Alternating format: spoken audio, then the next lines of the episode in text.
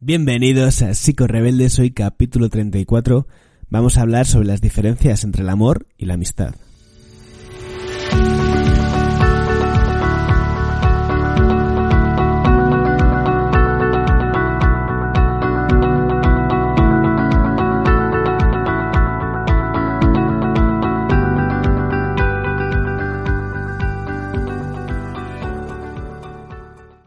Psico-Rebeldes es un espacio para profesionales y no profesionales de la salud mental que tienen algo en común y es su pasión por la psicología. Una psicología crítica, una psicología en movimiento que se cuestiona aquellas cosas que son trascendentales para el bienestar de las personas y aquellas otras que tienen que ver con comprender el mundo, las relaciones y en general lo que nos rodea.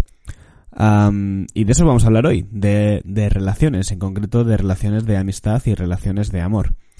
El capítulo de hoy no va a dejar de, o sea, voy a tratar de hacerlo lo más eh, científico posible en el sentido de tirar de argumentos y, ¿no? y teorías y estudiosos que han profundizado en esto y no simplemente dedicarme a divagar y a, compartir mis impresiones, pero no deja de ser un tema un tanto controvertido del que es complicado poder afirmar algo con contundencia, sino que, bueno, está en un espacio quizás más reflexivo y me gustaría que lo entendieras así, que no te tomes al pie de la letra las cosas que voy a explicar hoy. Son cosas que he hecho una conjunción entre lo que he leído, las cosas que conozco y mis, eh, mis opiniones, mis razonamientos, eh, etcétera, ¿no?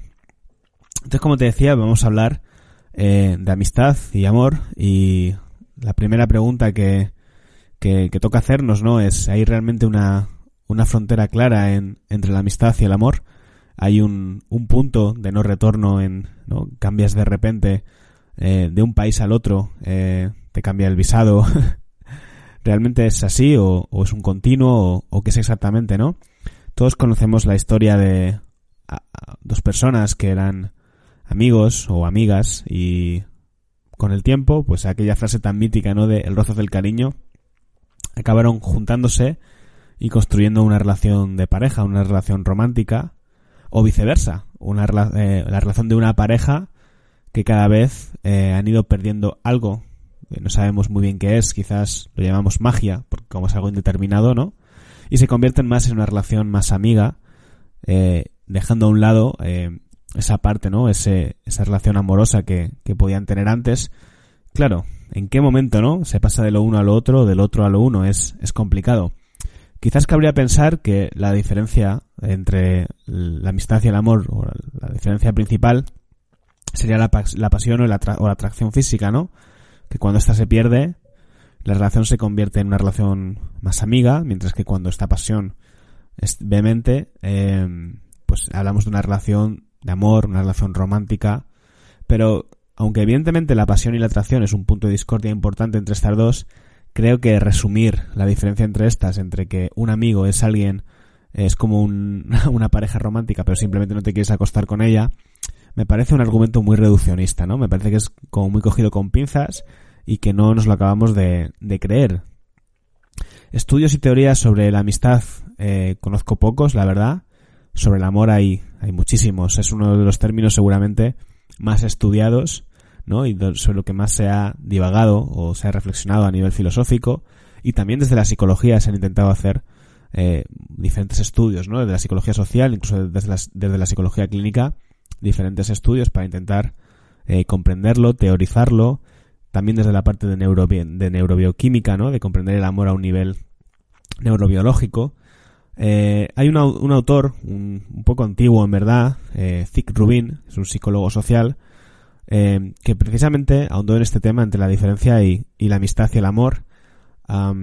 Eh, Rubin ganó el premio sociopsicológico de la Asociación Estadounidense para el Avance de la Ciencia en el 1969 y es que en 1970 publicó uno de las, eh, digamos, bueno, pues de los, en su momento, yo creo que ahora queda un poco anticuado, la verdad, pero en su momento fue un, cierto boom en el ámbito de la, de la psicología, ¿no? De la psicología social, que es, le publicó una escala llamada la, la, balanza de Rubin, ¿no?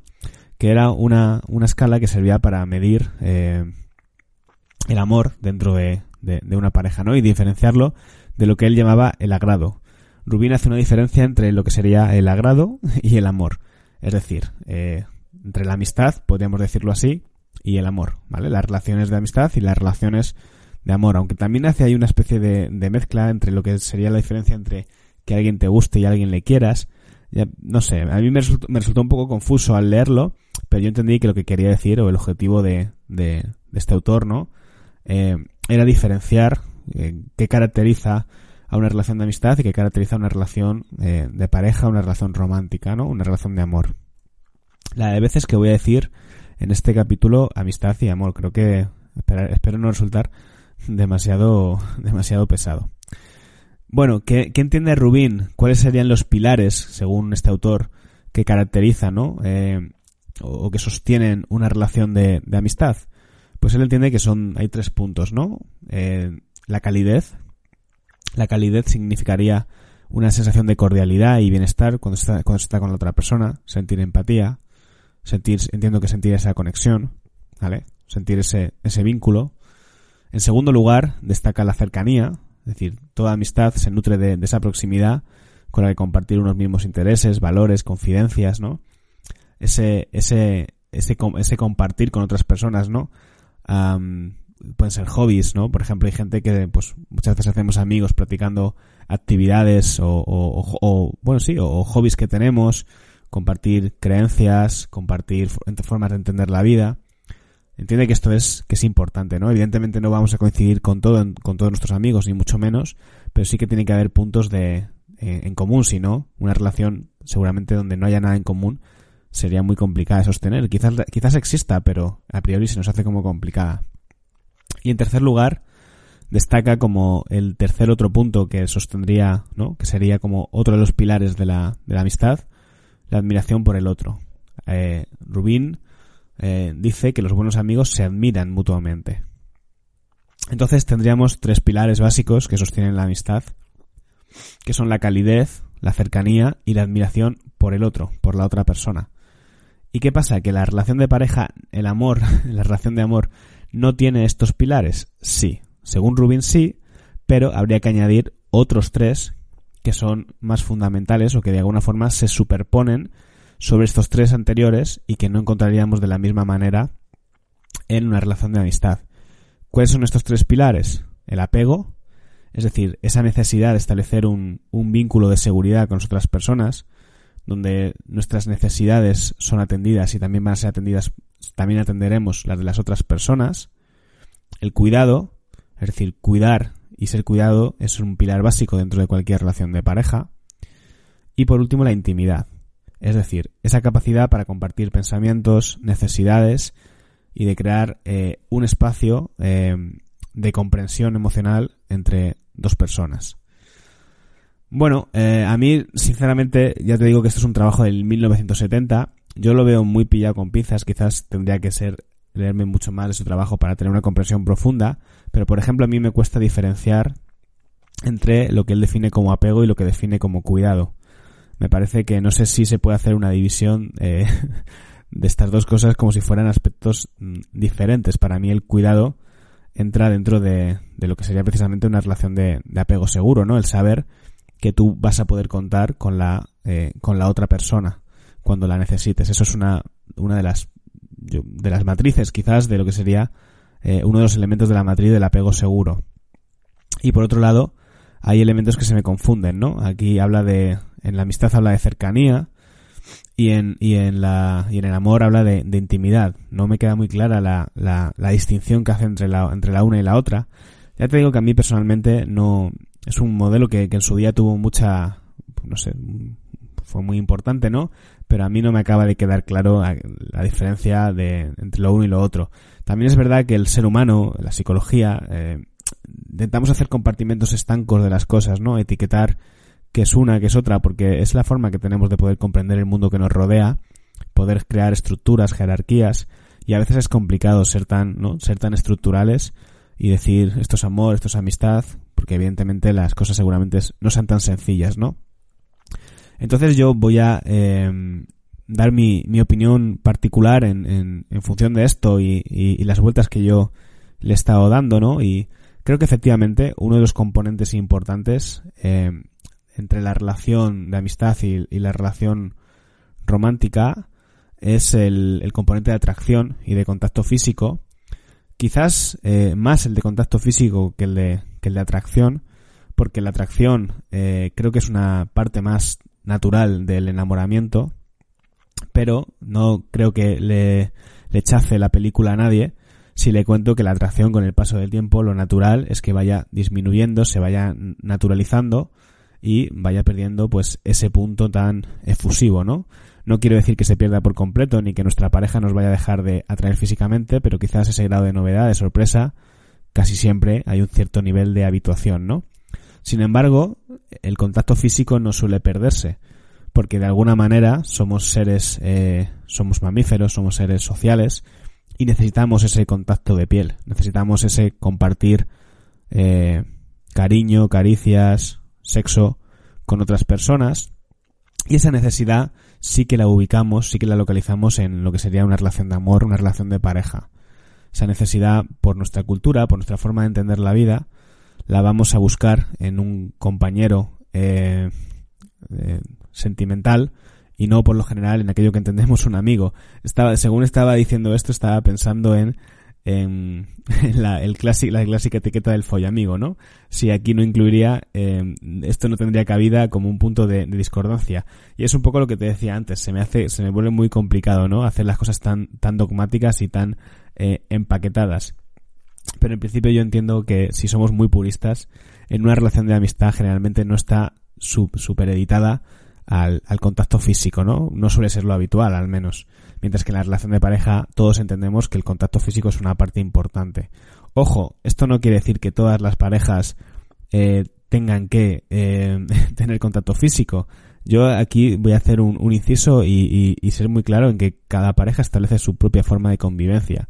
Y seguro que hay muchas parejas que de alguna manera eh, no tienen contacto físico no les apetece tenerlo a los dos miembros. Evidentemente, si a uno sí y al otro no, eso sí que va a ser una fuente de problema y de frustración para las dos personas seguramente.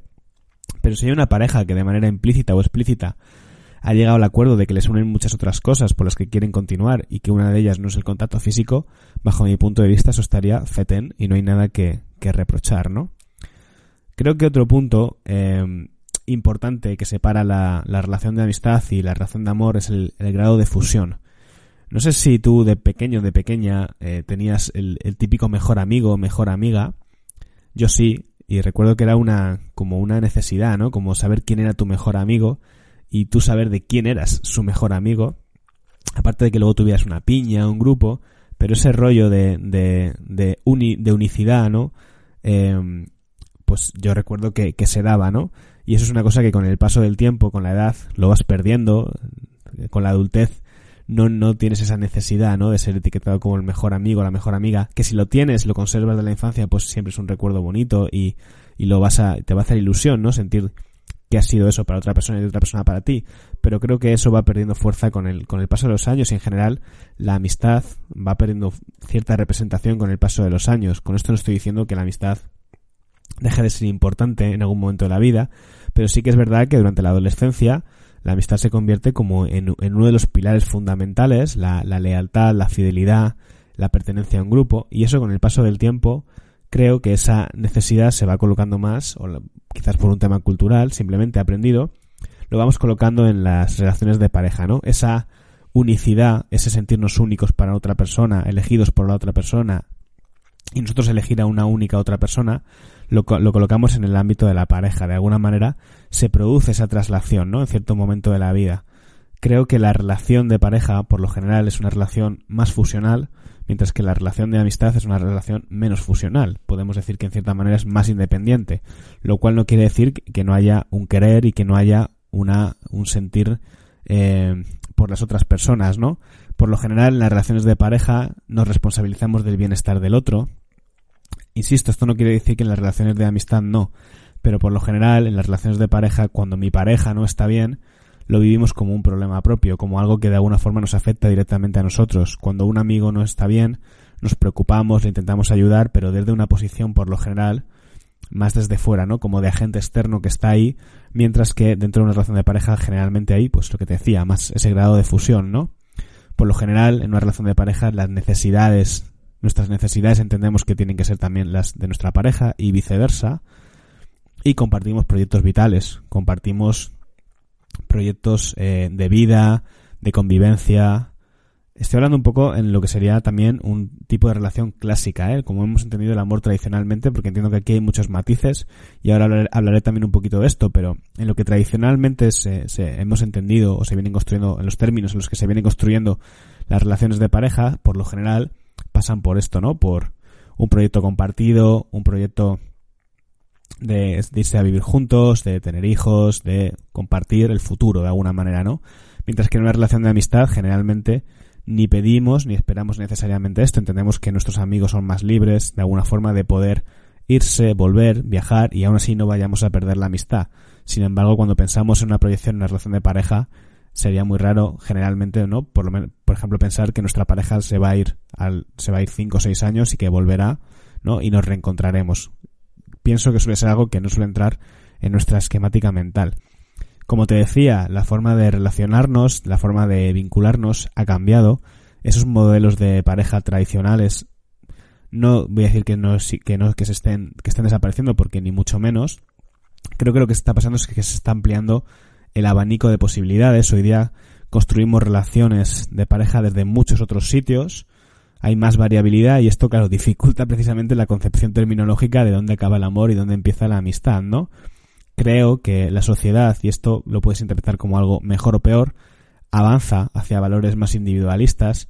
Esto ya lo estamos viendo en países como, quizás, ¿no? Que eso lo que podríamos llamar como países más avanzados o con cierto nivel de progreso, que eso también es cuestionable, ¿no? En qué sentido es progreso, pues se navega o se fomentan culturas más individualistas, donde esa parte de fusión eh, incluso empieza a tener un, una connotación de dependencia, de debilidad, de, de, se ve socialmente, está socialmente mal visto, ¿no? Y lo que se potencia es esa dependencia, ese amor más líquido, ese hacer tu vida, ¿no? Y eh, quizás incluso pues tener diferentes relaciones y no, no llegar a, tener el, compromiso, el compromiso clásico, ¿no? En el que podemos pensar cuando hablamos de una relación tradicional. Ojo, esto no quiere decir ni mucho menos que el poliamor, yo no soy experto en poliamor, pero hasta donde yo tengo entendido el poliamor no significa que dejes de eh, mm, que debilites los vínculos afectivos, ¿vale? En el poliamor, hasta donde yo sé, se trata de establecer vínculos amorosos de compromiso, responsabilidad, cuidado con más de una persona, ¿vale? A donde quería llegar es que estos límites entre la, entre la pareja y, y, la, entre el amor y la amistad pues se vuelven un poco más difusos en medida en que quizás nos volvemos más individualistas y construimos relaciones de pareja más amistosas, si lo queremos llamar así, ¿no? Donde quizás es, es una relación más construida desde una amistad y no hay tanto grado de fusión. Ah, son reflexiones, ya te digo, no estoy ni mucho menos en, en, en, posición de la verdad absoluta, son cosas que me vienen a la cabeza y que, y que me dan que pensar, ¿no? Y tampoco es una crítica, porque a fin de cuentas yo entiendo que la sociedad cambia y la forma de, relacionarnos, de relacionarnos cambia. Habrá quien le guste más, habrá quien le guste menos, y yo me considero un espectador de todo ello que intenta pues entender lo que, lo que está pasando y respetarse a sí mismo en, sus propios deseos. Que a fin de cuentas es lo que tenemos que hacer, cada uno que busque el tipo de relaciones que mejor le convengan y que más feliz le hagan. A mí personalmente un, el, el modelo o la, o la teoría que más me gusta y que creo que, considero que, mejor puede explicar o que más tengo yo en la cabeza cuando, por ejemplo, hago una terapia de pareja, es la teoría triangular del amor de, Stenberg, que, es un triángulo de tres componentes. Él eh, discrimina, o sea, o identifica, mejor dicho, tres componentes de, de las relaciones de amor, como son la intimidad, la pasión y el compromiso. Y creo que es bastante acertado porque son tres puntos de muchísima importancia, ¿no? En la pasión encontraríamos esa parte de atracción, de contacto físico, pero no solamente mm, eh, metería el tema sexual, sino también metería la química, la novedad, el tener estímulos diferentes, ¿no? Pues incluso eh, una pareja que sale, que tiene actividades de forma conjunta y luego tiene cosas que comentar, tiene cosas, ese punto de novedad, ¿no? De, de no aburrimiento, de, de, pues eso, de un poquito de, de un poco de chicha, ¿no? Que no solamente está en el plano de lo sexual, creo que eso todo es esa parte es importante, ser capaces de parejas que sean capaces de eh, de construir esa, mm, eh, esa, esa estimulación, ¿no? De tener esas cosas que no sea una pareja que se, esté aburrida por dentro.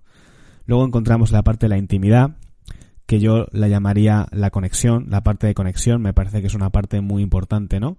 Esas parejas que se comunican, que se cuentan las cosas, que están en, en contacto, que saben, que de alguna forma, ¿no? Es el otro día me decía un amigo o, una amiga, no, no, me acuerdo exactamente cómo ocurrió, ¿no? Em, estábamos en un, en un grupo y, y eh, estaba en una pareja en ese grupo, estábamos tomando algo y él hizo un, un chiste y solo se rió su novia. Todos los demás no nos, no nos reímos, no lo pillamos, no nos hizo gracia. Y ellos, por el vínculo que tienen, por esa, esa forma que tienen de entenderse, a ella le hace gracia el humor de él, pues eh, se reían, ¿no? Entonces esa capacidad para comunicarse, para estar en contacto, es una de las cosas que cuando empiezan a, romperse, cuando empiezan a, a, a sí, como, como hacerse trozos, eh, es una de las primeras mm, formas en las que la pareja empieza a tener crisis, ¿no? Y, y lo empiezas a ver en, en, psicoterapia de pareja, que ser capaz de restablecer esa conexión es, es fundamental. Y, y por último, en la tercera pata, que también es eh, fundamental en una relación de pareja es el, el, compromiso. Y yo lo llevaría aquí, sí, por lo que definía Rubín como el apego seguro, ¿no? Como esa, como la seguridad dentro de una pareja, ese poder eh, saber que si tienes un, un, problema puedes contar con la otra persona, ese saber que esa persona está contigo a fuego y no se va a ir en cuanto mm, se le crucen dos cables, esa seguridad, ¿no? Ese, ese saber que puedes contar con otra persona en cierta manera en todos los niveles. Y esto no lo quiero llevar a, a la hiperexigencia de que debas depositar en la otra persona que cumpla todas tus expectativas y todo esto, porque evidentemente nosotros tenemos que ser capaces de sacarnos las castañas del fuego. Pero la seguridad es una de las, la convivencia, la seguridad es una de las de las de las ventajas principales de, de a nivel evolutivo, ¿no? Y a todos los niveles de tener pareja, esa ese, ese hacer las cosas en, en, equipo y no, y no por uno mismo.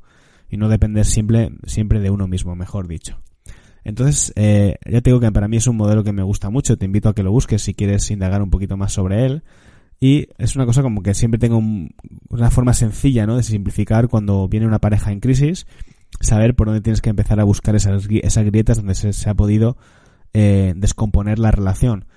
Mm, que estos son, eh, bueno, Steinberg lo, lo, lo cuenta como un triángulo, ¿no? Un triángulo, no me acuerdo ahora, el, el, que tiene todos los lados iguales es un triángulo equilátero, si no recuerdo mal, aunque ahora estoy un poco, ahora estoy dudando. Eh, no sé si luego hay subtipos y demás, pero a mi modo de entender, eh, este es como sería como el, el, triángulo base, ¿no? Y luego cada pareja establece su propio triángulo. Es decir, eh, habrá parejas que, por ejemplo, no necesiten tener, pero por su propia forma de ser, por su propia personalidad, ¿no? De los integrantes de la pareja. No necesit no sean personas que están necesitadas constantemente de, de, de, de, nuevos estímulos, de vivir aventuras, de, ¿no? Que sean personas que tienen un perfil estimular más bajo y disfrutan más de ese compromiso, por ejemplo, ¿no? O de esa intimidad. Pues, por ejemplo, esa pareja no va a tener esos tres, eh, esos tres, esas tres patas de la misma manera, ¿no? O una pareja que, por ejemplo, viva mucho de la pasión, ¿no? Y las otras eh, se vean comprometidas, bueno, pues eh, quizás en el momento en el que esa pasión se acabe, donde pueden empezar a tener crisis, en el momento en el que se encuentren a sí mismos, ¿no? Creo que Stenberg también decía que, por ejemplo, una relación donde no hay pasión, eh, donde solamente hay intimidad y compromiso, sería una relación amiga, eh, digamos que Steinberg lo que te viene a contar es que si faltan alguna de las patas, la relación no va a ser perfecta. Yo no estoy del todo de acuerdo con eso, aunque sí que creo que en general son pilares fundamentales para la mayoría de personas, pero me parece muy atrevido pensar que todo el mundo necesita esto. Habrá gente que a lo mejor esa necesidad de compromiso pues no la tiene tan exacerbada como otras. Habrá gente que esa necesidad de conectar no la tenga tan exacerbada como otras, pero en general es verdad que son tres pilares que a nivel global la mayoría de nosotros pues vamos a necesitar eh, experimentar dentro de una relación de pareja. ¿Vale? Entonces, bueno, pues son eh, tres cosas que creo que conviene que tengamos en mente y que creo que uh, nos van a ayudar a entender pues cómo construir una relación de pareja que podríamos llamar que sería sana, ¿no? O que sería placentera, aunque ya, insisto, voy a ser muy pesado con esta idea, pero quiero repetirlo, que luego cada pareja es un mundo y cada persona es un mundo porque al final de lo que estamos hablando realmente es de las necesidades individuales de las personas que se satisfechas en un contexto relacional. Todas las personas eh, tenemos necesidades y entre ellas pueden estar la necesidad de pasión, la necesidad de tener intimidad y cercanía y sentirnos comprendidos, la necesidad de sentirnos seguros, refugiados, apoyados, son necesidades personales como, como seres mamíferos que somos que vamos a buscar en un contexto relacional, que vamos a, satisfacer en un contexto relacional porque en otros contextos no, no tendría sentido ¿no? salir a buscarlos. Entonces, en función también de nuestra propia personalidad y de nuestras necesidades, pues la cosa, eh, eh, la, la, relación eh, será mejor o peor si, si nos vemos cubierta en esas necesidades. ¿Vale? También, pues, eh, una de las, de las formas de, digamos que, una de las razones por, por las que una pareja en su relación de amor puede no triunfar es porque estas necesidades estén muy descompensadas, ¿no? Por ejemplo, que un miembro de la pareja le dé mucha importancia al, al, tema de la pasión y otro al tema de la intimidad. Y en ese sentido, sus necesidades y lo que se están demandando el uno al otro, de alguna forma son incompatibles o están muy alejadas la una de la sí, ¿no? Una pareja que tiene muchas papeletas para que le vaya bien es una pareja que tiene las mismas necesidades y que van a buscar en el otro cosas similares, ¿no? Bueno, pues esto es eh, el capítulo de hoy. Esto es lo que te quería contar. Hacer esta reflexión entre lo que sería la amistad, el amor, las nuevas formas de relacionarse, los componentes que sostienen las relaciones de pareja. Ya te digo, sobre esto creo que no hay nada escrito y, menos en un mundo cambiante, en un mundo que constantemente modifica la forma en que tenemos de entender las relaciones, la forma de, de vincularnos y es un reto, es un reto ser capaces de, poder hacerlo de manera segura para nosotros, coherente con nosotros mismos, sin renunciar a nuestras, a nuestras necesidades, ¿no? Espero que, que, te haya gustado el capítulo, que lo hayas disfrutado, que te haya hecho pensar, porque ese es el objetivo, hacer pensar, no es sentar cátedra sobre absolutamente nada. Si he conseguido que te hagas un par de preguntas y, bueno, generar un poco de inquietud, pues estaré satisfecho con el resultado. Así que nada, nos vemos en el siguiente capítulo. Adiós.